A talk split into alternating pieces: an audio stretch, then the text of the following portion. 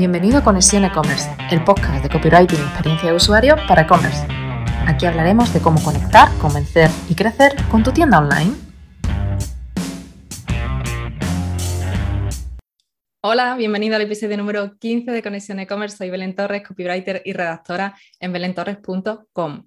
En el episodio de hoy tenemos una invitada eh, que sabe lo que es una travesía por el desierto, conoce una digitalización, conoce lo que es lanzar una marca desde sus raíces y además desde la esencia de una marca familiar. Así que si es tu situación o estás comenzando y ves que las cosas cuestan, te va a parecer muy inspiradora la historia que te traigo hoy, porque tengo conmigo a Nuria Hernández. Nuria, muchísimas gracias por acompañarnos. ¿Cómo estás? Muy bien, gracias. Gracias por invitarme. A ti, lo primero es, bueno, pues muchas gracias por acompañarnos hoy y contarnos un poco vuestra experiencia. Eh, Nuria, eres eh, socia fundadora de Pauline Moi. Y bueno, y lo primero de todo, cuéntanos un poco quién eres, eh, qué es para qué es Pauline Moi, cuál es la marca, cuéntanos un poco tu recorrido.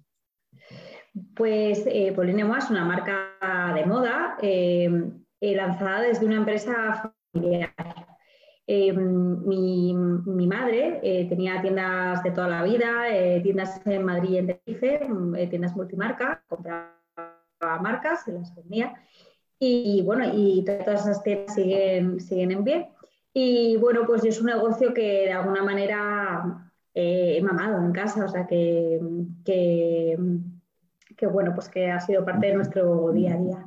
Y pues hace unos años yo trabajaba en una multinacional en marketing eh, viví un proceso personal en el que me estaba siendo duro compaginarlo y también había hecho ya un recorrido. Mm, mi madre varias veces me había planteado por qué, no te unes al negocio familiar y, yo la sensación que tenía todo el rato es todavía tengo que hacer un camino eh, propio para sentir que puedo aportar eh, en la empresa. Y bueno, pues llegó ese momento. y en ese momento ya habíamos, había ella había puesto una tienda nueva que la gente preguntaba mucho qué era, que de dónde venía, que si era una franquicia, que por qué, de dónde venía el concepto y demás. Y pues una de las por las que yo me uní es porque ya veíamos que ahí podía haber algo y decidimos crear una marca con ese concepto y, lanzarlo con principal canal de, venta un e-commerce. Y ahí, estuvo el gran reto. la parte de marca que es compleja, pero yo ya había trabajado justamente en eso, en creación de marcas, pues como que fue más fluido. Pero bueno, pensamos que con eso era suficiente. Fuimos tan, tan ingenuos que fue pues como, bueno, ya como la gente nos pregunta y esto del e-commerce no debe ser tan complicado, pues de, ya, con, ya funcionará. Y claro, luego como tú has dicho, te encuentras con el paso por el desierto. Yo, siempre, yo siempre lo cuento como que cuando ya lo habíamos lanzado el e-commerce y demás, que fue eh, mayo de 2015, eh, que además yo siempre digo que yo esa primavera di a luz dos veces, a Polín y a mi segundo, a mi segundo hijo, porque cuando lanzamos estaba a punto de dar a luz a, mi segundo pequeño. Y, bueno, cuando lo lanzamos fue eso, fue la sensación de decir, esto es como poner una tienda en el desierto. Nosotros teníamos mucho conocimiento y, éramos buenos en poder decir, vale, pues cogemos un local en sitio y más o menos con la gente que tiene y los conceptos que conocemos y poniendo esta tienda, pues creemos que podrá facturar entre X y X, necesitaremos tantos empleados. Y de repente poner un e-commerce es decir, es que acabo de abrir una tienda en medio de la nada. Y o atraigo yo a todo el que tiene que pasar por aquí y hago yo la caravana para que me venga a ver, o aquí estoy en medio de la nada, de un espacio enorme con mucho potencial, pero en, medio de la nada, realmente. Entonces, yo esos tres primeros años del e-commerce los viví de verdad como el paso por el desierto por eso, porque era una sensación de decir, todo el que con el que compartíamos el concepto, lo veía, nos decía que sí, que había que le gustaba, que funcionaba, etcétera, pero en lo que no teníamos era eh, la, no estábamos consiguiendo por de alguna manera tener la capacidad de el suficiente volumen hacia nuestro comercio como para hacerlo viable durante los tres primeros años. Entonces, bueno, pues persistimos y persistimos y por suerte, pues mm, ahora mismo podemos decir que es un proyecto que está yendo, que está yendo muy bien. Bueno, y mucho más que bien, ¿no? Porque además, eh, desde el año pasado, bueno, el crecimiento en la pandemia ha sido increíble, eh, que además precisamente el sector de la moda ha sufrido mucho durante el confinamiento y vosotros habéis tenido un crecimiento fantástico durante el año 2020. Nosotros durante el confinamiento como tal se nos frenó el primer mes y medio, luego volvimos a la senda en la que, en la que estábamos realmente. O sea, ese primer momento en el que la gente, todos, no la gente, todos estábamos mm, pues un poco como diciendo de qué, de qué va esto y, qué implicaciones tiene y cómo me va a afectar, cómo me afecta a mi trabajo, al de al lado, al de mi marido, a todo pues em, ahí notamos un, buen parón, pero luego de una manera muy orgánica se fue, volvimos a la senda de crecimiento en la que, en la que estábamos. Y es cierto que veníamos de un 2019 en el que habíamos implementado muchos cambios y durante la propia pandemia aprovechamos, fue un periodo que aprovechamos mucho para poner en marcha cambios gordos que teníamos planificados, estructurales. Eh, cambiamos de almacén, cambiamos de tipo logístico, eh, hicimos un montón de cambios tecnológicos detrás de e-commerce, plantaciones nuevas. Entonces nos enfocamos muchísimo en todas esas cosas que teníamos un poco ahí, por decirlo, en cocina, y que sabíamos que eran cambios importantes que nos iban a ayudar a mejorar toda nuestra organización, la logística, el servicio al cliente, eh, temas también que sabíamos que los iban a mejorar la conversión del propio e-commerce y demás, pues nos pusimos mm, manos a la obra a, implementarlo. Y mm, bueno, en ese momento todavía éramos un equipo pequeñito, yo creo que en ese momento éramos dos personas de equipo más mi hermano y yo, que somos las personas que estamos al frente del proyecto a nivel familiar. Y pues eso, concentramos todos los esfuerzos en, sacar esas nuevos cambios e implementaciones adelante. Y lo que produjo es que cuando volvió a haber un poquito de inercia, pues salimos muy reforzados, porque al final habíamos puesto, como por decirlo de alguna manera, teníamos ya toda la munición ahí puesta para que en cuanto, en cuanto cogiera inercia, eh, éramos preparados para poderlo hacer. Y, y bueno, fue duro, ¿eh? Fue duro porque todavía me acuerdo, me acuerdo perfectamente eh, respondiendo a mensajes de Facebook, me acuerdo una, una mujer que de repente nos mandó un mensaje diciendo algo así como, como diciendo, nos estáis engañando. Y yo le dije, perdone, ¿ha tenido algún problema con un pedido o lo que sea? Y dice, no, es que no voy a poder servir todos los pedidos que estáis vendiendo porque nosotros paramos de servir los pedidos para servirlos posteriormente. La gente compraba y nosotros cuando pudimos empezar a enviar y además de alguna manera tomamos una decisión de no enviar durante un periodo de tiempo porque no nos parecía lo adecuado. Eh, y me acuerdo que le respondí diciendo, no solamente enviar, sino que vamos a enviar cada uno de ellos eh, en el menor tiempo posible, eh, porque tenemos el compromiso de hacer esto bien. Y, bueno, pues efectivamente hay gente que, que a lo mejor desde fuera pensaba que, pues, pues, que no, que no íbamos a cumplir con lo que estábamos diciendo, pero bueno, básicamente yo resumo ese periodo como un periodo en el que lo que planteamos fue todas las herramientas posibles que nos permitieran después absorber un crecimiento y poder eh, de alguna manera poner en marcha todo lo que teníamos. Hay una cosa muy interesante en esto que estás contando, Nuria, y es cómo muchas veces nos dejamos arrastrar porque, por el hecho de que lo, urgente no, nos va arrastrando en el día a día. Y vosotros fuisteis capaces de hacer un parón de lo urgente, que son los pedidos, para centraros en lo importante, que, es esa evolución de, la tienda online que os ha permitido dar un salto. Entonces, el dejaros, no dejaros arrastrar ¿no? por esa urgencia del pedido hecho.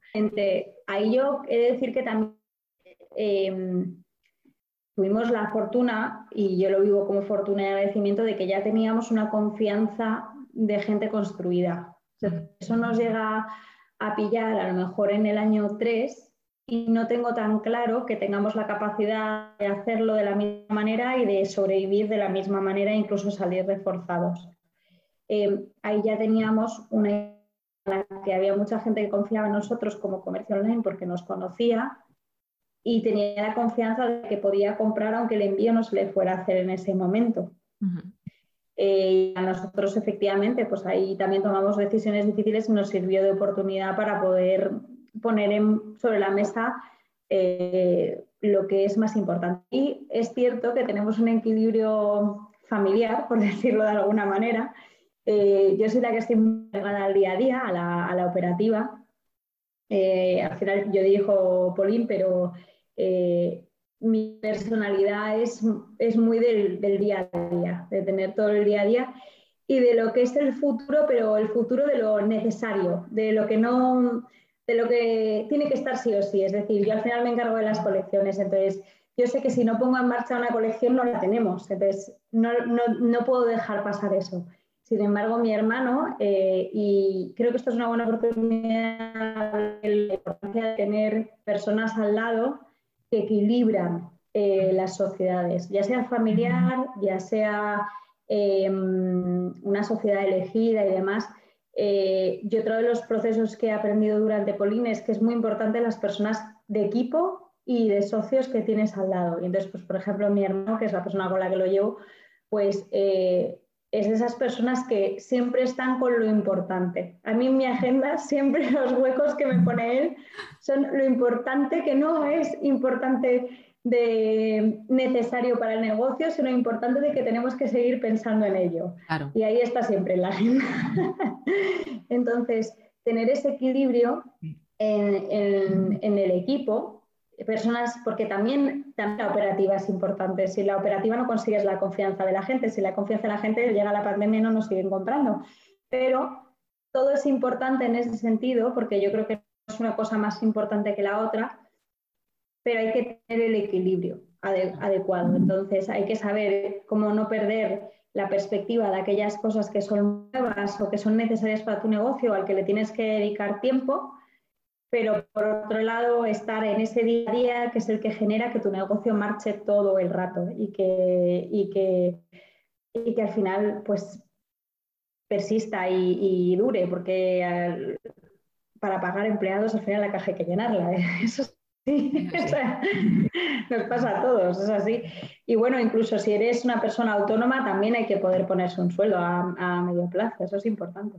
Es fundamental, es fundamental, pero también lo que comentas, ¿no? El decir, vale, la operativa del día a día, que digamos que es la que nos trae el sueldo a casa, eh, tiene que ir de la mano también un poco de, la planificación, de, la adaptación, por ejemplo, a la evolución del sector, a, estar al día a nivel tecnológico, de toma de decisiones de negocio, todo eso hay que llevarlo de la mano. Y es verdad que no es fácil, pero bueno, en vuestro caso, como sois, digamos, eh, los dos, el yin y el yang, que os complementáis muy bien. Nos complementamos muy bien. Mi hermano entró más tarde y para mí ha sido un gran complemento. Y estaba un poco reflexionando en lo que estabas diciendo. Ya a lo largo de los seis años de Polín, em, he compartido muchas cosas con mucha gente. Y ha habido gente que nos ha ayudado mucho en el proceso o que ha aportado mucho en el proyecto, aun siendo externos y hay gente que todo lo contrario. Entonces, sí que creo que es importante lo que te planteaba, es decir, en, un proyecto propio creo que muchas veces uno duda mucho y es normal, es, muy normal porque al final no, no es algo, claro, yo ahora he tenido las dos experiencias, tú cuando trabajas para alguien, pues muchas veces los objetivos están marcados y aportas valor, pero sueles estar en una estructura con, ciertos parámetros y demás. Y aquí, o cuando tú estás en un proyecto propio, tú eres el que va marcando el camino. La decisión es tuya. Eligiendo, claro, y el que vas eligiendo, el decir, oye, se ramifica por la derecha, por la izquierda, ¿por, por dónde voy? Sí. Y entonces, en ese punto, mm, a mí una de las cosas que, que más me ha ayudado creo que es tener una escucha mm, de, lo que hay alrededor, pero también eh, escuchar mucho mi instinto y escuchar mucho, eh, decir, que, por dónde siento que es el camino. Eh, pero creo que es súper importante también rodearse de gente que, te aporta en el proyecto. Y, ahí creo que es, difícil ¿eh? en el entorno e-commerce, en el entorno digital, porque es cierto que mm, es muy abstracto. Es decir, cuando tú le encargas a alguien una casa, por ejemplo, tienes unos planos, eh, incluso aún así cuando te hacen una reforma de una casa, siempre te cuento que había cosas que tú pensabas que iban a ser de una manera y, cambian. Sí, las reformas son una locura. En el entorno digital hay, hay, hay un ese punto en el que tú como persona estás encargando algo a alguien o que, o que estás confiando en una agencia, en un, consultor o en quien sea, en, gente externa, eh, al final de lo que se está hablando no es de algo que muchas veces físicamente se tangibiliza en nada, hmm. sino que son métricas, son números eh, y muchas veces son intangibles. Entonces, mm, ahí es cierto que creo que es importante tener un mínimo de conocimiento propio y luego buscar gente que otras personas también te digan que han tenido buena experiencia en general. Que, que no te dé vergüenza preguntar a otros clientes de esas mismas personas qué tal ha sido su experiencia, qué les han aportado, porque yo me he encontrado con de todo. O sea, también nuestros tres primeros años fueron duros porque hubo gente por el camino que no nos ayudó, sino que incluso nos embarró más o que nos complicó más el camino. Porque, pues porque a lo mejor nosotros no teníamos la suficiente experiencia o no supimos verlo o simplemente pues porque hubo mala intención por parte de la gente. Y eso, claro, te hace, si ya el camino es duro, te lo hace aún más duro, porque a lo mejor, entre comillas, retrocedes seis meses. Es decir, oye, pues yo iba en un camino y encima retrocedo más. Los tres primeros años estuvieron plagados de experiencias difíciles en ese sentido. Y muchos de los grandes cambios que hemos tenido en Polina han sido acertar con, con agencias, con freelance, con personas que realmente han aportado al proyecto y que, y que han sabido entender lo que queríamos hacer y han aportado en cada una de sus disciplinas. Claro. También es muchas veces lo que el marketing no son matemáticas. A mí me gusta mucho esa expresión porque es así, ¿no? Lo que es la, venta, el marketing, la visibilidad, eh, las estrategias no funcionan igual para una marca que para otra. Eh, entonces, claro, em, no solamente por sectores, ¿eh? sino también por, la esencia vuestra de Polín, también eh, tenéis vuestras peculiaridades, vuestras particularidades y, eso hay que contemplarlo. Entonces, lo que funciona para la tienda de moda de enfrente puede no funcionar en absoluto para Polín. Total, totalmente, y eso ha sido una cosa que a nosotros, por ejemplo, nos ha pasado por el camino. Eh, decirnos, mejor, oye, pues esto le está funcionando muy bien a un cliente o lo que sea, vamos a probarlo. Y a nosotros no nos funcionaba y viceversa, cosas nosotros nos han funcionado y ha sorprendido a todo el mundo porque de repente a ti te funcionan y al otro no. Mm. Yo creo que ahí lo que te decía desde mi punto de vista que es importante es realmente ir cogiendo cada vez un conocimiento más profundo de lo que a ti te funciona. Y una vez que tienes claro eso, yo siempre con el equipo tengo un poco esta misma conversación, que es decir, a ver, nosotros tenemos, si lo digo como una metáfora, es como nosotros ya tenemos como un centro, ¿no? Es decir, este es nuestro centro, esto es lo que nosotros ya conocemos, son los parámetros que sabemos que nos funcionan. Siempre hay que sacar la patita de ahí, siempre hay que probar cosas nuevas, siempre hay que tener ese punto de riesgo de decir, vale, una vez que yo ya me he asentado y sé lo que me funciona, lo que no, lo que me va mejor, lo que eh, no me suele funcionar. Nosotros hay cosas que no nos funcionaron hace tres años que las volvemos a probar ahora. Y yo mm. siempre digo, esto no nos ha funcionado en el pasado, pero que no nos haya funcionado en el pasado no significa que no nos vaya a funcionar en, el estado en el que estamos hoy. Y eso, pues bueno, es una cosa que de alguna manera nos mantenemos siempre al tanto de decir, oye, todas aquellas cosas que no nos funcionan, que pensábamos que iba a funcionar, vamos a volverlas a probar, porque a lo mejor fue la forma en la que la implementamos. O no era el momento, todavía no era el momento adecuado. O hay tantas variables además en marketing, desde eh, cómo estás gestionando una campaña de publicidad, cómo la estás invirtiendo, la imagen que has utilizado, eh, el site que tenías en ese momento, el e-commerce, o sea, hay mil cosas. Entonces, em, yo creo que una de las cosas importantes cuando estás pegado a un e-commerce o cuando trabajas con e-commerce es eh, tener mucha capacidad analítica. No quiero decir pegado a la analítica, tienes que tener mucha capacidad analítica de entender qué significa eso. Yo, es otra cosa que también me sorprendió mucho al principio, porque claro, yo estaba acostumbrada primero a haber tenido comercio físico familiarmente.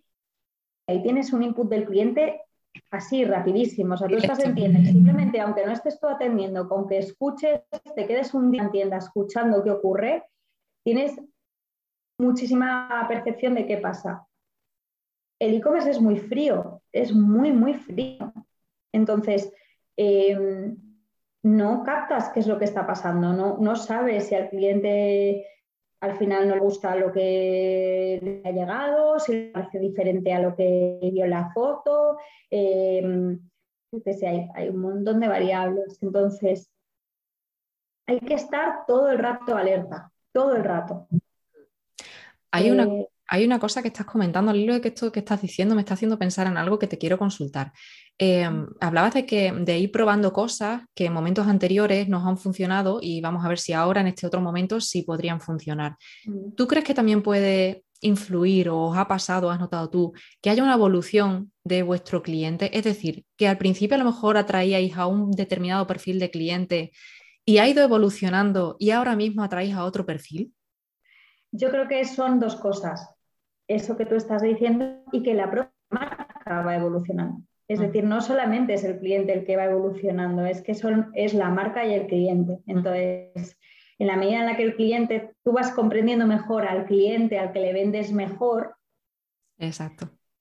La marca la vas evolucionando normalmente para ir un poco, de alguna manera, eh, coincidiendo más con esa potencial clientela que crees que te puede funcionar mejor. Enfocándote más a ese cliente.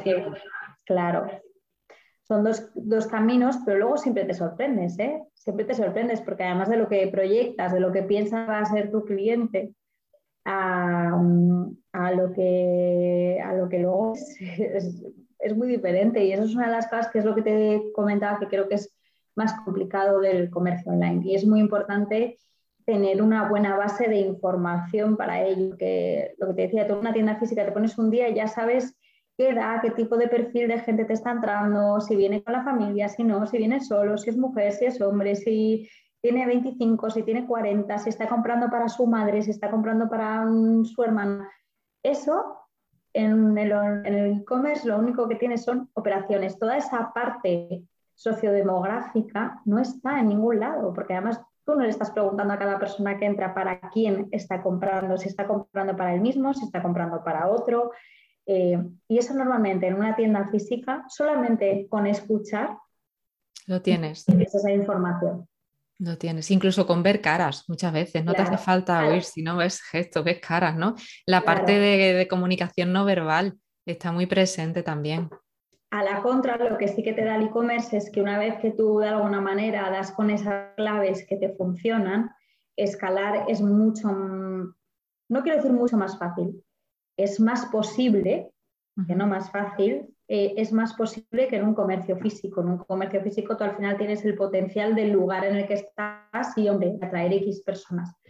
Eh, en el e-commerce al final, una vez que tú has dado con una serie de parámetros claves que te funcionan, eh, es más posible eh, escalarlo y decir, vale, esto que a mí me funciona, ahora voy a intentar hacerlo más grande y que me funcione mejor. O voy a intentar poner más de esto a ver si lo logro escalar. Y, eso, claro, te da la capacidad de, de alguna manera de tener, pues lo que te decía antes, decía, pasar de estar en el desierto a estar de alguna manera en, en una zona del desierto en la que te vienen caravanas y te vienen caravanas y te vienen caravanas. Encontrado el oasis.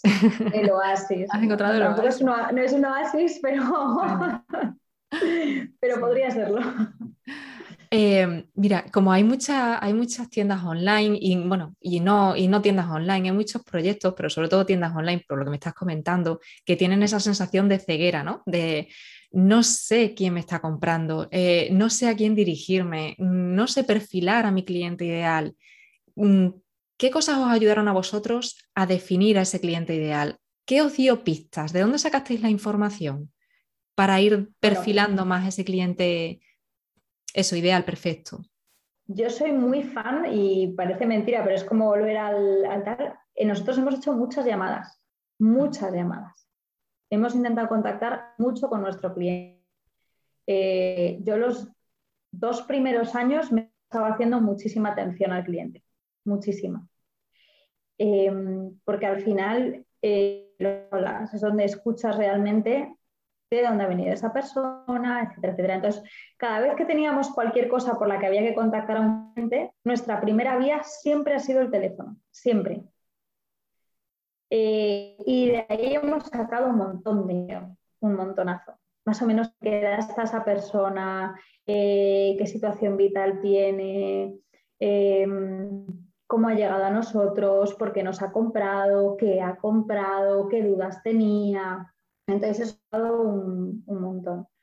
Luego, por otro lado, asegurar de que estamos recogiendo el máximo de información posible de toda persona que llega a nuestro comercio, no solamente del que nos compra, sino también del que llega a nuestro comercio. Es decir, que al final, mm, pues cuanta más gente nos deje un email, pues obviamente más información, más capacidad tienes después de poder escalarlo y demás. Em, y, sobre todo eso, recoger mucha información y luego poder de alguna manera ir sacando patrones. Pero mucho ha sido escucha, escucha e intuición, mucho, mucho, mucho. Mm, y, por ejemplo, revisar muchísimo eh, cosas realizadas. Nos hemos mirado muchísimo las compras. Qué compran, cómo lo compran, lo compran junto, eh, se compran tal cual está la foto puesta con el mismo look, no em, compran lo que hemos publicado en los tres últimos días en Instagram o no. Em, es decir, cómo se conecta lo que estamos haciendo en el resto de cosas con lo que luego realmente están comprando, independientemente de lo que te digan las métricas, porque luego las métricas efectivamente también te dicen, las métricas te dicen qué, producto has vendido más, qué carrito medio ha tenido, etcétera. Pero ha habido mucho de revisar, eh, vale, me voy a revisar los últimos cinco carritos. ¿De dónde es esa persona? ¿Qué edad media tiene? ¿Qué ha comprado? Eh, lo ha comprado todo junto, incluso cosas del tipo, ostras, qué raro, esta persona se ha hecho un pedido, pero es que se ha hecho otro pedido dos horas después. ¿Por qué? ¿Qué ha pasado? No lo ha podido hacer en la primera compra, se ha decidido después, es como si hubiera salido de la tienda y hubiera vuelto a entrar porque de repente ha decidido que le apetecía comprarse eso otra vez. Em, perdón, me está sonando el móvil. Y, mm, ya, Em, entonces, eh, bueno, ha habido mucho de eso, de, intentar ver lo que las métricas no, te dan normalmente. Entonces, una combinación entre el, análisis de lo, que, de lo que te entra, digamos, de información natural de, los propios pedidos, de los propios clientes registrados, combinado con la atención al cliente, que yo, yo soy muy fan de la información que se obtiene en atención al cliente te lo digo de verdad. Pues bueno, yo he estado nueve años en un e-commerce y en atención al cliente muchísimo y se, aprende mucho, se aprende mucho de, las dudas, de las inquietudes, de los problemas que tiene un cliente al comprarte, al utilizar tu producto. Es... De hecho, mira, Belén, nosotros nos hemos cambiado de oficina hace poco porque, bueno, hemos crecido. Yo ahora tengo la puerta de después cerrada, pero la persona que está pegada a mí, a la de la puerta de después, es la persona de atención al cliente y yo siempre tengo la puerta abierta y hay veces que digo, a ver si estuviese muy controlada, lo quiero controlar todo. Pero no, de verdad que es, es un tema de estar siempre pegado a lo, que, a, lo que, a lo que está ocurriendo. Y yo, por suerte, y hay muchas cosas, y de las cosas que más o menos me que, que mm, hemos crecido y, y, he podido ir delegando en otras personas y ver cómo el equipo va creciendo y cada vez van haciendo cosas más potentes ellos ellas solas. Digo ellas porque principalmente somos chicas. Eh, de la atención al cliente es de algo de lo que no me desvinculo. O sea, al final no me desvinculo en el sentido de decir que que estoy pegada, estoy todos los días cosa.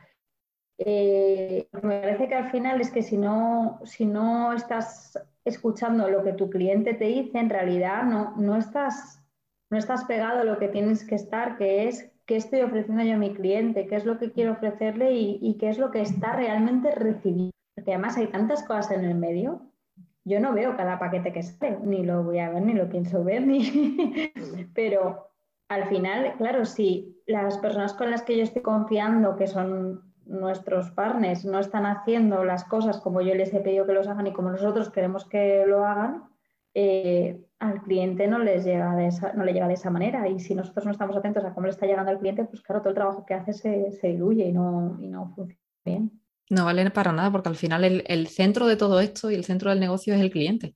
Y es el cliente, efectivamente. No puedes sacar de la ecuación nunca. De hecho, no puedes salir del centro de la ecuación. Y de hecho, nosotros, a ver, que nosotros tenemos nuestra, como todas las, como todos los e-commerce y como todas las empresas, tenemos de alguna manera cuáles son nuestras condiciones de venta y de devolución.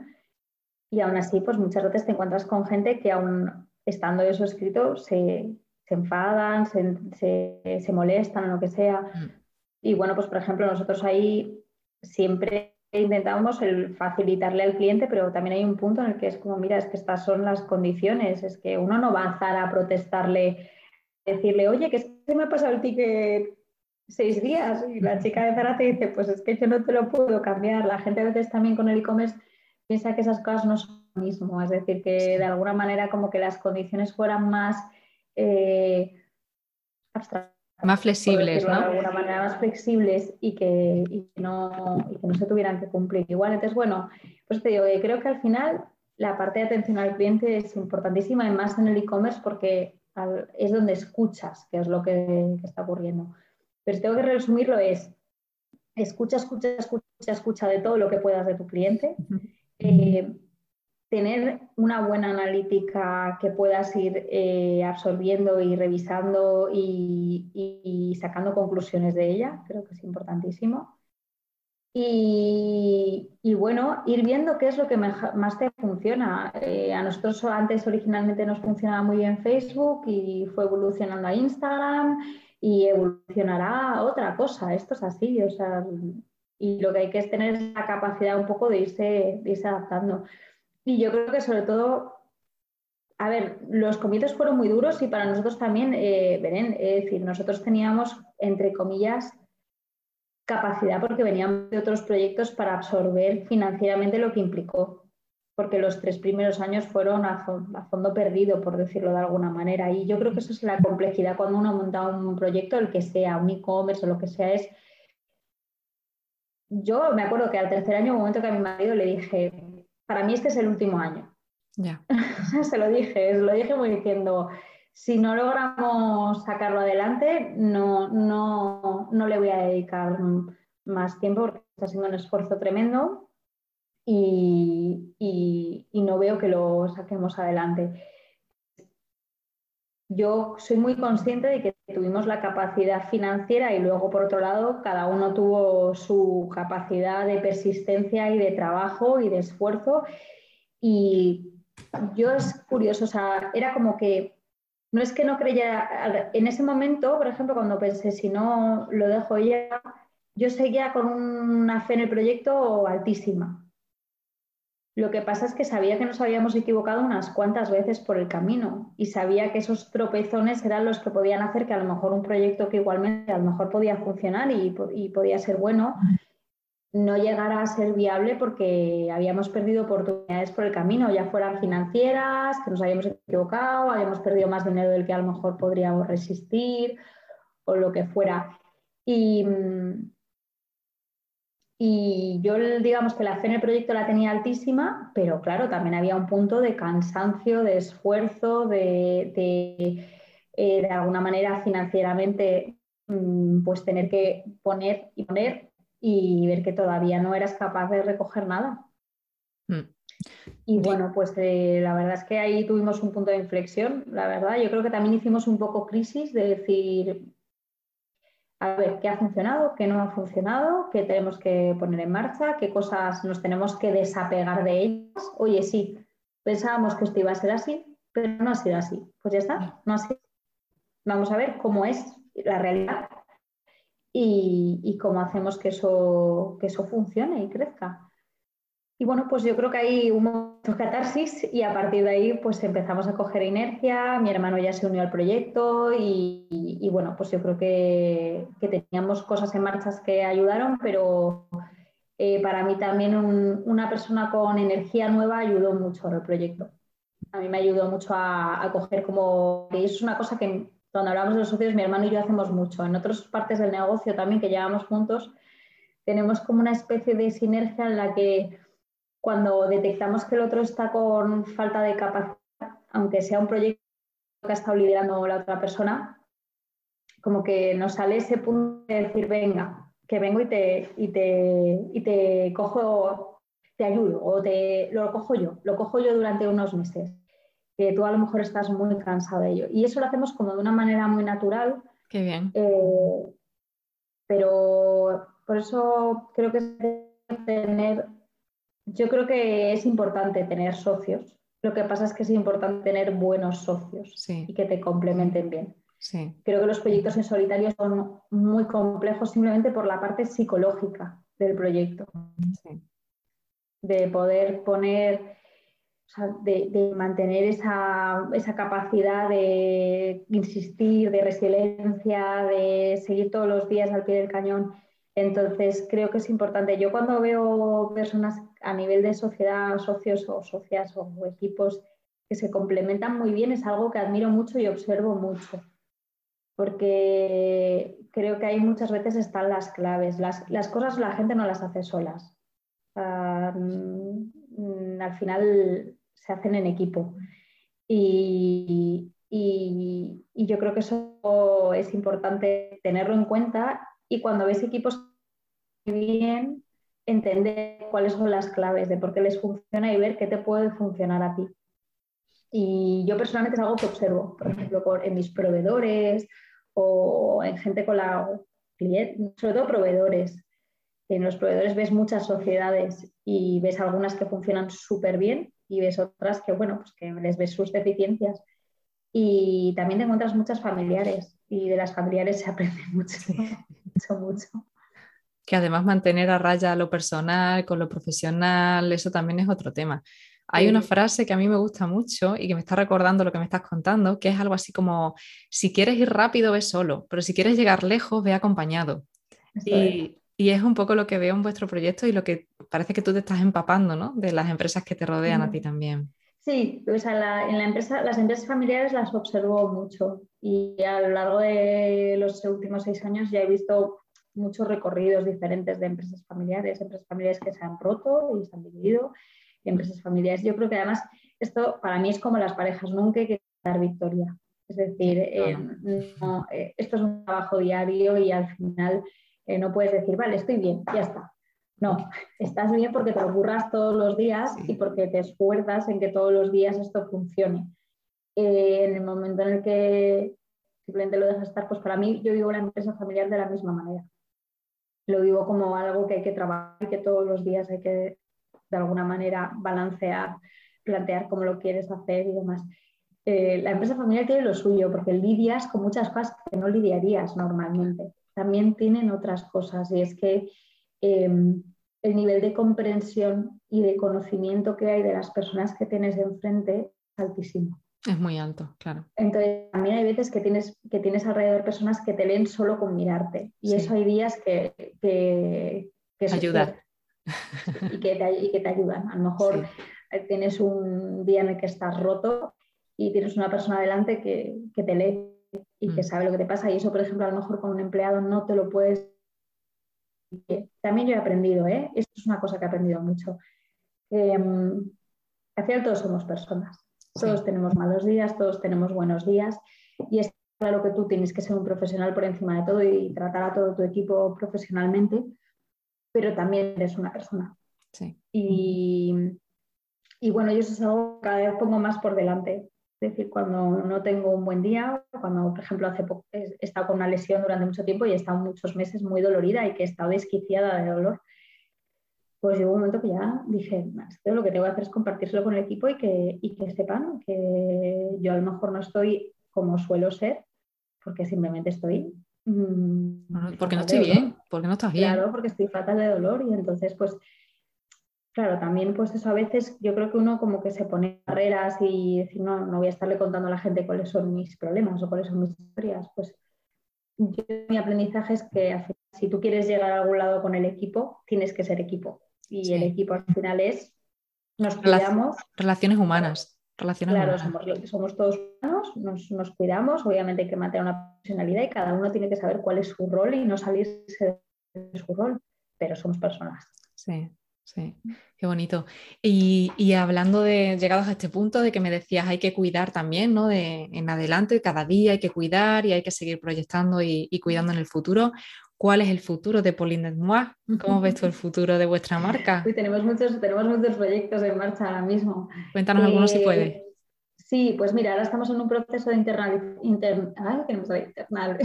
internalización. sí, eso le falta. Eh, estamos con, temas de logística, con temas de aprendizaje de temas de aduanas y demás, pero bueno, básicamente el proyecto es poder de alguna manera empezar a vender más internacionalmente. Estamos en ello, con foco también específicamente en Latinoamérica, ya estamos haciendo algunas pruebitas y nos hemos buscado partners. Por eso lo que os decía de buscarnos gente. por ejemplo, ahí hemos decidido ir con, un partner que se llama Cositas de España, porque bueno, al final ellos ya tienen conocimiento y nosotros no. Entonces nos parece aprovechar el conocimiento que pueda tener otra gente y, plantear un crecimiento conjunto. Em, luego estamos en muchas conversaciones eh, con el corte inglés de ampliar, ampliar temas. Entramos ahora a nivel e-commerce en el corner digital del corte inglés, estamos en unas semanas. Y bueno, pues estamos con muchos proyectos, también con proyectos de nuevas categorías para Polín, de productos nuevos y demás, desarrollo de producto. Y bueno, también estamos otra vez en un proceso interno, como un poco lo que nos pasó en la primavera de 2020. Estamos otra vez con mucha revisión de, de implantaciones nuevas que nos van a ayudar a poder más crecimiento. Y eso es lo que te digo de siempre estar como constantemente revisándolo. Eh, esta temporada de invierno, por ejemplo, nosotros final como trabajamos temporadas de invierno y temporadas de verano, pues esta temporada de invierno la tenemos muy enfocada a, seguir construyendo pilares que nos van a ayudar a poder plantear proyectos que tenemos para, para futuro, básicamente. Y si te tuviera que plantear así a nivel futuro largo, eh, esto se lo comenté hace poco también a una persona y dije, es curioso porque las empresas familiares, o por lo menos tengo, o por lo menos nosotros, no nos ponemos eh, objetivos económicos, nos ponemos metas que queremos conseguir y, nos ponemos retos. Eh, a mí me emociona mucho más conseguir un reto que decir, pues he llegado a facturar X o Y o Z, porque al final eso llega eso llega si haces las cosas, te puede pasar de todo por el camino, pero uno va trabajando y, el crecimiento va llegando normalmente si vas haciendo las cosas. Entonces, bueno, pues nosotros trabajamos mucho por metas, por metas conseguidas, metas de negocio, por metas de equipo, por metas de organización y, y pues ahora mismo estamos en metas muy operativas y operativas que creemos que nos van a ayudar a, a plantear un, sólido crecimiento en general.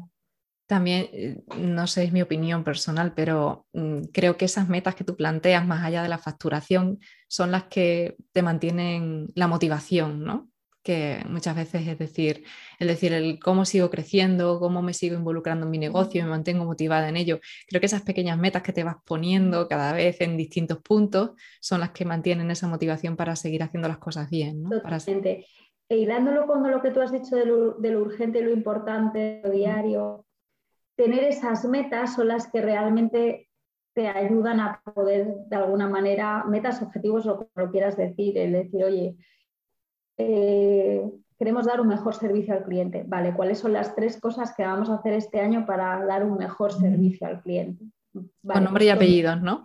Todos tenemos que estar con los ojos puestos en esas tres cosillas que vamos a hacer para darle mejor servicio al cliente. ¿Lo estamos cumpliendo o no lo estamos cumpliendo?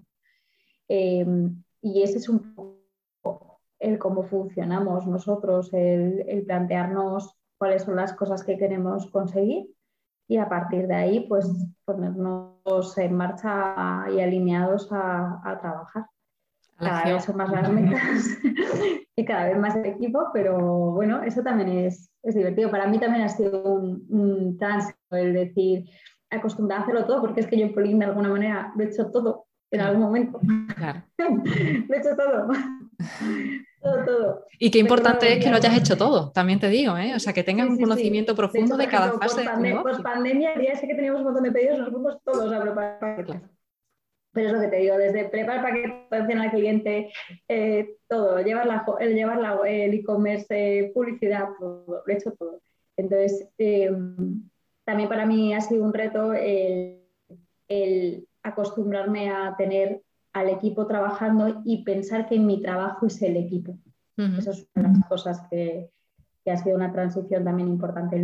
El, no tener la tendencia a meterme en rápidamente, sino el poder estar fuera y, saber que lo mejor que yo puedo hacer es dar la guía, es decir, hacia dónde vamos, cómo vamos, qué es lo que necesitamos hacer y a partir de ahí que el equipo pueda desarrollarlo.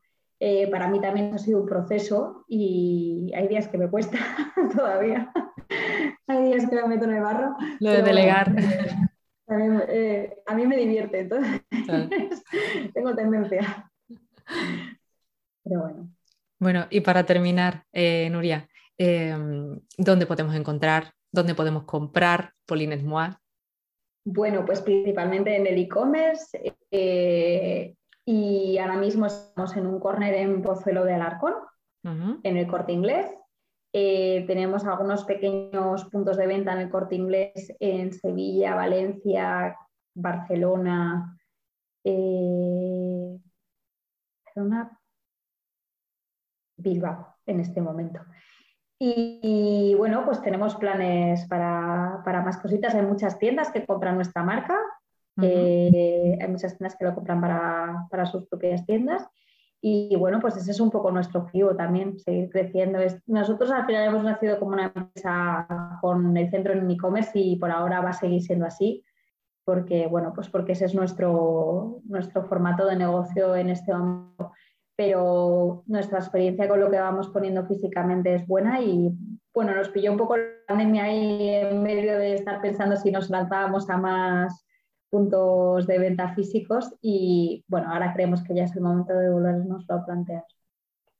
un paso más en la evolución de la, marca. Bueno, Nuria, muchísimas gracias por pasarte por Conexión E-Commerce y compartir vuestra historia, que, es inspiradora en el sentido de que mucha gente se sentirá reflejado con alguna de vuestras fases, porque yo creo que todo e-commerce pasa por alguna de ellas. Y, nada, y bueno, y a ti que nos has estado acompañando, ya sabes que puedes escuchar el podcast en todas las plataformas de podcasting, en las principales, y ver el vídeo de la entrevista en YouTube, en mi canal de YouTube, Belén Torres Copywriter. Lo de copyright, siempre lo digo, es importante porque hay varias Belén Torres por ahí en YouTube. Así que ponlo, ponlo de apellido. Mi segundo apellido es copywriter.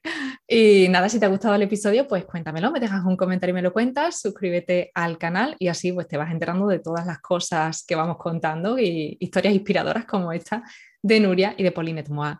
Eh, Nuria, lo dicho, muchísimas gracias y mucha suerte con todos los frentes que tenéis abiertos. que vaya muy bien, Nuria. Un abrazo. Igualmente. Chao.